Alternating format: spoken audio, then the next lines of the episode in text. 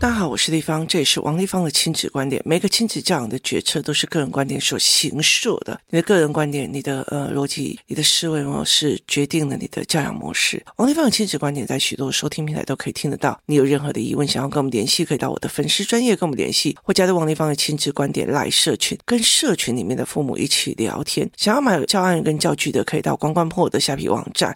想要上课程的，可以去看关关破跟我自己的部落格跟粉丝专业哦。那接下来我们就是活动带领员之后，活动带领员他们做教案，他们做教案以后，他们会开始试教，然后我会开始把我释放我所有的教案课程，教他们怎么看这一块，然后接下来他们就有办法去做。然后接下来我们可能会去做那个呃所谓的学习概念营哦。那学习概念营其实很多人在问，我也很清楚，很多人，但是我真的老实说哦。因为就是现在是所有公立学校里面，其实都不可以给盈利组织，意思就是说我不能收费啊。那第二件事情是在于是，就算可以收费的地点，有很多的场地是不 OK 的哦，因为他毕竟是小孩。然后呢，呃，如果要到比较偏远的地方去含吃住，我们也没有办法哦。所以其实呃。最坏最坏的打算就是在工作室。那在工作室里面，其实我了解一下，一个营队其实是二十个人。我真的很老实说。扣掉工作室，就是嗷嗷待哺的那个呃，所有的孩子，然后呃一些语言课或干嘛的，就是他其实呃我们不知道说就是名额是怎么样哦。那其实今年的呃学习动机，我会整个整个重新调整过所有的教案，所以我的教案量会非常非常的庞大哦。那所以就会有不一样的思维哦。那我也很清楚的告诉大家说，我三年前在做学习动机营的时候，我是会想要让孩子知道学习概念是什么，然后所以呃这件事情值不值得你去努力。可是我后来其实呃遇到了很多的状况哦，其实像呃就几个孩子，其实后来我在看他们的照片我干嘛，我其实很清楚的知道说他们的眼睛出状况，或者是他们的情绪出状况哦，然后所以其实我觉得就。就算他们真的想读书，其实他应该有用不同的读书方法。也就是说呢，并不是每一个人都适合台湾传统的读书方法。我也很老实说，呃，自从 AI 开始之后，我就已经在怀疑我要不要我的孩子再去同样的时间，然后花这样子的人生经验去那边去学这些东西哦。所以这也是对我来讲是一个。值得去思维的一件事情。如果有上过教案课跟活动带领员的人，其实会很清楚，呃，我在说什么，就是所谓政治的思维的角度在看这件事情哦。那今天我来聊一件事情啊，今天我来聊一件事情是，有一天呢，就是我有一个朋友，他就在跟我讲说，他在跟我讲说，他跟他公公还有他就是。家里面的人的吵架哦，那他是在一个家族企业里面工作的哦，其实不是工作，你知道吗？有一些的家族企业都会给薪补薪水，就是薪水哈，就是你知道家族企业，台湾的家族企业很多很有钱哦，那呃他们就会给呃薪补薪水啊，或者是早给也会有给薪水。那他那时候就跟我讲说，他觉得他的公公给他的钱很少，让他觉得一点安全感都没有，然后我就。就问他说他一个月多少？他说他一个月四万五。我说你一个月就是家庭主妇，然后拿四万五，然后你觉得不 OK？他说这样我很没有安全感，因为他们都是贵妇团、贵妇团在一起，所以他很一经见肘这样子。那我就问他一句话说：为什么安全感是要别人给你的？就是。安全感为什么是别人给你的哦？那后来其实我又到了另外一个地方哦。我们在聊这件事情的时候，有一天我儿子就过来说：“妈妈，妈妈，我问你一件事情哦，你人生觉得最骄傲的，就引以为傲的是哪个时候？”然后我就说：“没有诶，还没遇到。”然后他就说：“嗯，你难道不觉得小孩会让你引以为傲吗？”然后我就看着我儿子那帅帅的脸说。为什么我的骄傲会是你？就是为什么我要把孩子做成是我骄傲的内容？但是我其实很清楚的一件事情，知道有多少的传统妇人，他会觉得哇塞，好塞呢，我特林翁嘎塞好塞，这个儿子，而且是带把的儿子，就是他的骄傲，他的依赖，他在这个。家族里面立足的一个原因。因为我替恁王家生好生，所以其实他等于是他的骄傲、他的光荣、他的任何一个价值。其实并不是来自于他自己本身，而是来自于这个儿子。他的所谓的安全感也来自于这个儿子，所以他会不会重男轻女？他绝对会重男轻女。他的思维模式一定会去重男轻女，所以他导致他的重男轻女的一个状况就越来越严重，而产生了他跟他自己，就是儿子也被宠坏了。然后女儿有能力却对他怨声载道，这个很大很大的思维在什么？在思维在于是因为这个男孩是他的价值、他的骄傲、他的立足点、他的安全感，所以他要从头到尾去捧着这个男生。所以其实当我儿子在问我说：“为什么我不是你的骄傲？”哦，那我就觉得你哪来的自信呢？哈，那。我并不是想要说他不好，其实对我来讲，我的孩子是我很觉得很幸福的来源，他们是我很幸福的来源哦。呃，我常常在跟我的儿子在讲说，我说，呃，如果我从以前开始我就专攻在你的课业上，其实你们可以变成学霸，甚至你们可以去考到很好的学校。那这个东西呢，你考第一名呢，你考学霸呢，其实我是可以贴在脸书上去炫耀给很多人知道的。它是一个可量化的系统，那很多人把这件事情当成一个骄傲。我养出一个太大的儿子，我养出一个什么什么的女儿，所以他的人生的价值感在于他人，只是他不是老公了，他的呃价值感在于小孩。那对我来讲，这是一种很悲哀的一件事情哦。所以为什么会这样子在讲，你知道吗？因为我其实看到了很多的老人哦，就是。他们老了之后，到最后很不受人尊重的一个很大的原因哦，就是靠谁干，你知道？我干哦，我儿子可是台大的什么什么系，你这是什么样的资格才来当我的媳妇？就在看不起媳妇所产生的种种作为，导致这个媳妇后来连尊敬他都很难。就是他连尊敬他都非常非常的难，因为你的骄傲是你的儿子，你的成就也是你的儿子，你觉得所有的女人都配不上你的儿子，所以其实所有的东西就会变成这样子的。那我就跟我的儿子在讲一件事情哦，我的骄傲是我自己给的，我的骄傲是我自己要的，我的光荣也是我自己给的，所以我没有。必要去从别人身上得到一个安全感，我也不想从别人身上得到所谓的光荣。你们如果过得好是好，过得不好也是好。我就跟他讲说，如果你现在的选择是安逸的，那未来以后你穷途潦倒也是你自己选择的价值。那你未来很厉害，然后现在你的努力也是你未来的价值。那其实我觉得在台湾，我在跟我很多人在讲说，台湾人有很多很多的标准答案。台湾的学校是很多的标准答案的哦。你要了解一件事情哦，我常常会在讲说，台湾的学用分离，就是学的跟用的是分开的。它有很大的一个概念在于是什么？你知道？它有很大的一个概念在于是说，我学的跟我用的用不来，很大的一个件事情哦。那我常常在讲说，我以前就是在当政治经济学的时候，老师的方法就是给你一个个案研究，然后你必须要去找很多本书，然后去讲这个个案。那后来我就看到一个曾经在哈佛就读的一个人，他们在分享，他就说，呃，他是中国人，他说他中国人，他考到了呃所谓的哈佛去读书，一刚开始啊就觉得很奇怪，为什么给他一个没头没尾的个案啊？哦，就是资料不多。资料不多，条件不多，也没有因为所以，也没有干嘛。然后呢，就你必须要去查非常非常多的资料，去呃看这个个案到底是什么。那他们个案的价钱又很高。然后呢，他真的完全看不懂。你知道，在中国要多厉害会刷题才会去哈佛。所以哈佛就去问他的指导教授，他的指导教授就跟他讲一件事情：你们中国的学生很会标准答案，也很会有答案。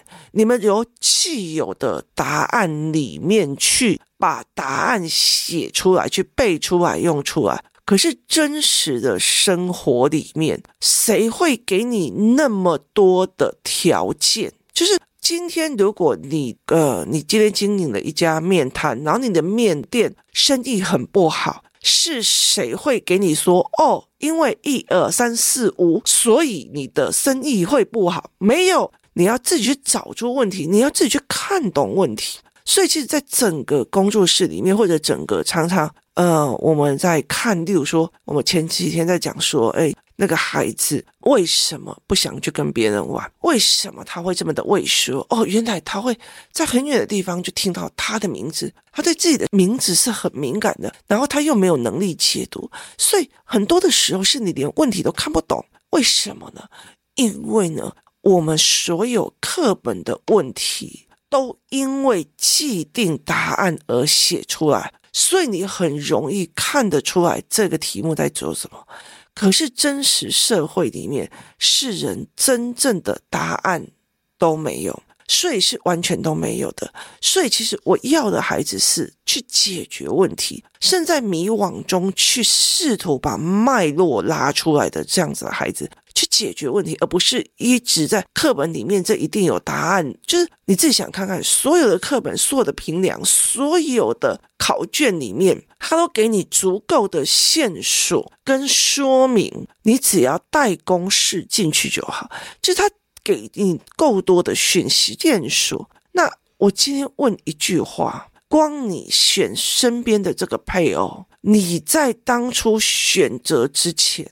有那么多的线索，证明了他是现在的他吗？他有没有这么多的线索去告诉你，耶，这个就是你的 right man 啊？没有，是没有的。真实社会连选配偶这一件事情，他都没给你任何的线索。那有时候有了，就是有时候我会觉得，哎，那个时候我早就知道有这个线索，本人喇叭吧，就为什么会喇叭给我搞掉？我最近我也在讲。这个人明明他说的跟他所产生出来的行为面相差这么多，我为什么会被误导这么的久？对他的模式被误导这么久，所以我还是会有这样子的状况哦。所以其实我就跟我的儿子在讲说，我没有要你考第一名，然后永远都是对的标准答案，因为那个东西其实会让你误以为这个世界本来就应该给你足够的提示，足够的应用。然后，所以当别人提示你说：“哎，我刚刚黑那个那个东西会涨哦，那个很会赚。”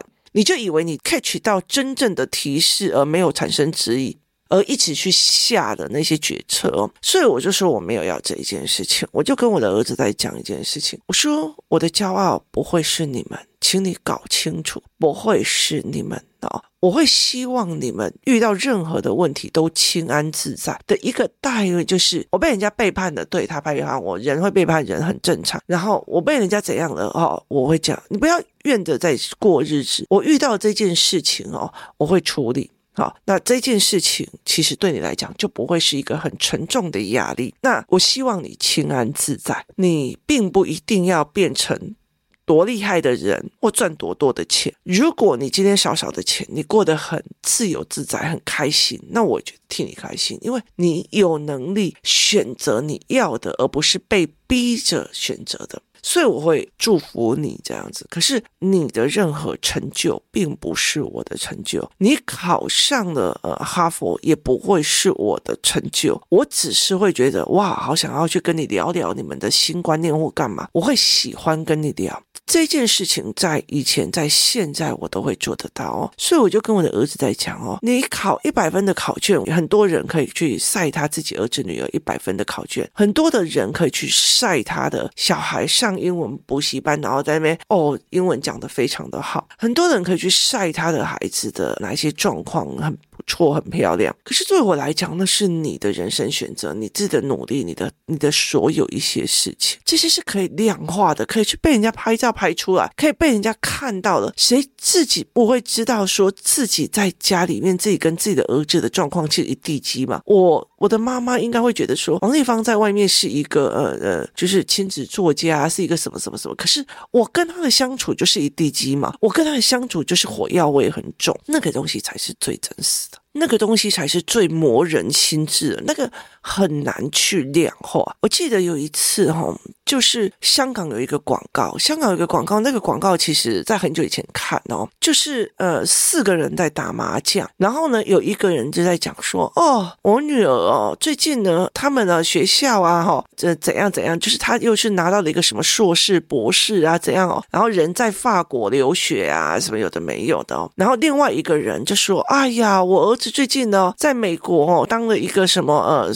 C CFO 反正就是就是类似财务总管这样子啊，然后呃年薪多少美金啊什么有的没有，好就开始炫耀，然后第三个就说，哎呀我孙子最近才拿到那个哈佛的 offer，就反正三个人就开始一直炫耀，一直炫耀说他的小孩多有成就，多有成就，多有成就这样，就这三个人就就互相尬来尬去，尬无聊了，你知道吗？就尬无聊的啊，因为有人在哈佛，有人在法国，有人在干嘛，就尬无聊了，就看着那个不讲话的那个老太太说。哎，那你你儿子女儿嘞？然后他就看一看，就这时候就就爸爸爸爸爸爸啊，然后就是一台车到了，然后小孩孙子们就冲下来说阿妈，然后跟我们一起出去玩，然后他们就开着一只不怎么样的车子，然后全家很开心的出去玩了。那这个时候这三个人都落寞了，我的小孩成就这么高，可是问题是他有时候连一通电话都没有，陪伴也没有，一句话也没有，所以其实。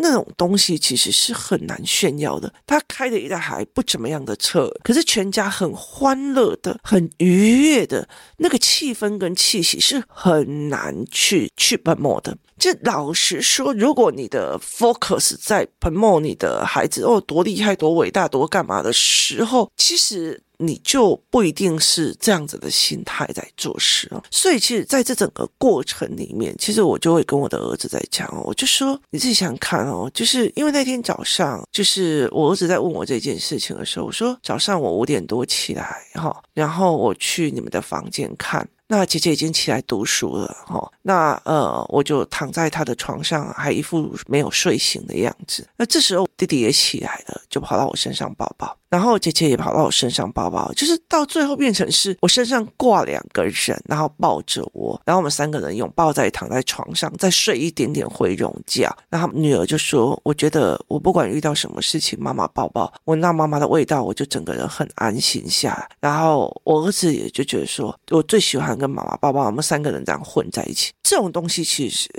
没有办法炫耀，然后也不是量化的，所以我就跟我儿子在讲说，这个东西是我最真实的，是最喜欢的。它并不是可以抛网给人家看的，它也并不是说是怎么样，它是一个实实在在的一个心跟心之间的交流。所以我就跟我的儿子在讲，你的成就到哪里，你的成就到哪里，或许他会给你快乐，或许不会给你快乐。可是至少妈妈会可以肯定一件事情：我跟你相处在一起的时候，你是放松的，你是自在的，你是快乐的。就是我们在一起的时候是快乐的，是舒服的，是自在的。没有我的快乐，必须要建立在你的成就上；没有我的光荣，必须要建立在你的成就上；没有我的安全感，是要建立在你的成就上；没有我的晚年，是建立在你的孝顺之上。我说这件事情是对我来讲。我不想要去靠别人的一个很大的一个概念是啥，我赚我够我靠的，我赚我够我养生的，不行的话就自己跳下去就好了。所以我就跟我的孩子在讲一件事情：你不需要为任何人努力，只要为你想做的事情去做。你今天也不需要去告诉我说，我今天没有考上哪一个学校就是给我丢脸。对我来讲哦。学历只是一个过程而已哦，我我就觉得呃很重要的一件事情是，我的身边有很多的同学朋友，有高学历的，有低学历的，有很多呃不一样的哦。可是我们终究还是变成了一个很平凡的人，在面临着我们的生老病死跟爱恨情仇哦。所以这整件事情来讲，学历的高低其实有时候会决定了工作的影响。可是工作这件事情呢，在 AI 的角色里面或思维的角色又开始在变，所以我就会跟我的孩子在讲：你考一百分，我不会觉得我比较会教孩子；那你考零分，我也不会觉得我自己不会教孩子。那很多的一件事情是，你的所有的成就，别会不会跟我绑在一起？那我很大的一个东西是，我很不希望我的儿子女儿曝光，甚至不让人家知道说。这是我王立芳的小孩的一个很大的原因，是因为我也不希望他们跟我绑在一起。但是我妈呢，所以我可以唱求我干嘛？我想要他们可以恣意的犯错，恣意的跌倒，恣意的爬起来，甚至恣意的浪费生命，甚至自己去撞南墙。然后去做这一件事情，然后增长他的智慧，在我在旁边的过程里面，可以陪他们熬起来，熬起来，熬起来，这才是我想要的。不是啊，那个王地方的小孩，竟然考试考二十分，干你屁事啊！你听我意思吗？我都不觉得羞辱的，你羞辱你了，你了解的意思。所以，其实当你在讲这一句话的时候，你的孩子怎么想的？你孩子只会觉得说，我考二十分，原来是会给我妈丢脸的。那他以后会怎么去看这个妈妈？所以对我来讲是不一样的。所以我就跟我的儿子在聊这件事情。没有一个人他必须给任何人骄傲。虽然其实我有一段时间会在想这件事情，可是我我后来会理解一件事情，就是我以前会想要去证明说，你看我妈虽然这样子，我妈怎样，她还是很爱我，因为她帮我付了学费，帮我付了什么。可是后来其实我可以去理解一件事情哦。就是有很多的父母，其实内心是在恨小孩的。我就在想，我值不值得我妈妈恨哦？我就觉得，诶，值得。为什么？因为我妈妈这一辈子没有离开过她的城镇，所以其实她会很嫉妒我这么爱跑，然后全世界乱跑，然后她会很嫉妒我什么都敢闯。她其实只要天一黑了，她就整个人恐慌。然后她不喜欢跟人家交际应酬，因为她会跟人家讲话都不知道在讲什么。他觉得我真的是戏给造这样子的，所以他一直骂我大明星，大明星，就是他自己做不到的事情，他很嫉妒，他只好羞辱你。所以在很多的概念里面，我就会了解了一件事情哦，说我并不需要我的孩子给我成就，我也不需要我的孩子给我丢脸，我也不需要任何一件事情。我希望他轻安自在的去选择他自己的生活。我不需要你给我骄傲，我的骄傲我会自己找。我不需要你给我安全感，我的安全感我会自己经营。我不需要你给我一个什么多大的一个褒奖或干嘛。不好意思，我做这些事情也并不是为了褒奖，而是我非常享受跟孩子的生活，跟孩子的互动，所以这才是一个很大的作用。所以后来我就跟我儿子讲说，不要企图从别人那边得到你自己可以得到的东西。我不想从你的身上得到的我的优越感跟成就感。你考上很好的学校，跟没有考上很好的学校，对我来讲都不是我优越感的程度。我其实，在看很多的人，他的把成就感弄到别人身上。我的老公是医生呢，我的老公是什么呢？我的老公是干嘛的？那终究是别人的成就，那终究是一个附属价值。那个久了会虚的，而且甚至会为了想要维持这个形象，而不去面对真实的世界。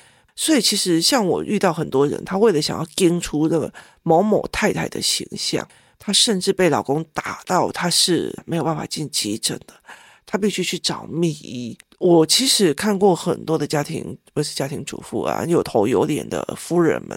她为了那个夫人的位置，她的老公跟很多女人甚至嫖妓，她都忍。然后当她忍不了的时候，去骂或者是生气的时候，是被打，打到家暴到她没有办法。就算再怎么严重了，她也没有办法去进到医院去。为什么？因为她不想要把这一件事情掀开来，动摇她某某太太的位置。你说她没有钱吗？她超有钱，她比她老公还有钱。可是她就是觉得说，这个名声，这个某某什么的名声对她来讲太重要，所以她宁愿就算骨折的就干嘛，就下去宁愿去找没有牌的地下医生去治疗。我觉得在那个过程里面，其实损失太多。这些人让我了解的一件事情：当你的所有的价值是依靠别人给你的时候。你的人是会歪掉，而你人一歪，你的人生就歪了。所以我就会跟我的儿子在讲：你不需要，我也不需要从你身上拿出任何的骄傲跟价值，你也不需要从我身上拿到任何骄傲跟价值，因为你有本事给自己骄傲。今天谢谢大家收听，我们明天见。